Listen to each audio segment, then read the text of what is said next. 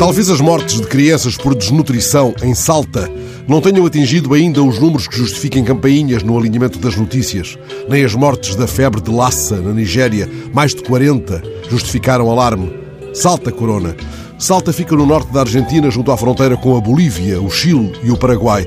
A sexta morte de janeiro em Salta foi ontem. Uma criança com menos de dois anos sucumbiu à febre há mais de uma semana de vômitos e diarreia. Pertencia a uma comunidade indígena visitada de quando em quando por funcionários de saúde nas suas bicicletas com os seus formulários.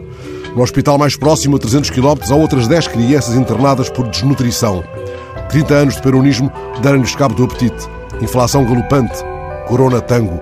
E onde encaixaríamos as vítimas esquecidas do Sudão do Sul, assim chamadas na reportagem que o jornal El Diário realizou no país mais jovem do mundo, em parceria com o Oxfam.